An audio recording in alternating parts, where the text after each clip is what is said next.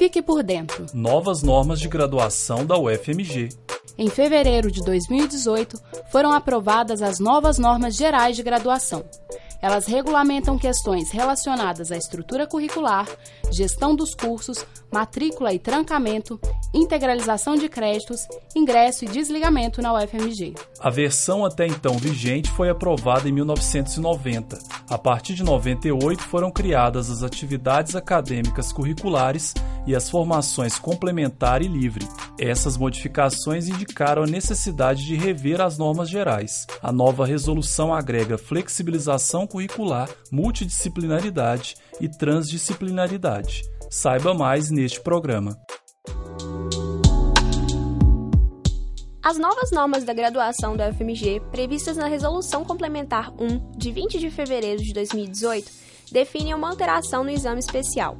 Mesmo que permaneça valorado em 100 pontos, se o aluno obtiver nota igual ou maior que 60 na avaliação, sua nota final será 60. Se tirar uma nota menor que 60, será mantida a maior nota entre a do exame e a do semestre letivo. Caso o aluno tenha tirado 50 no semestre, não será mais necessário ter a nota 70 no exame para atingir a média para aprovação. Basta obter os 60 pontos no exame especial. É importante também ressaltar que só poderão prestar o exame especial alunos reprovados com conceito E.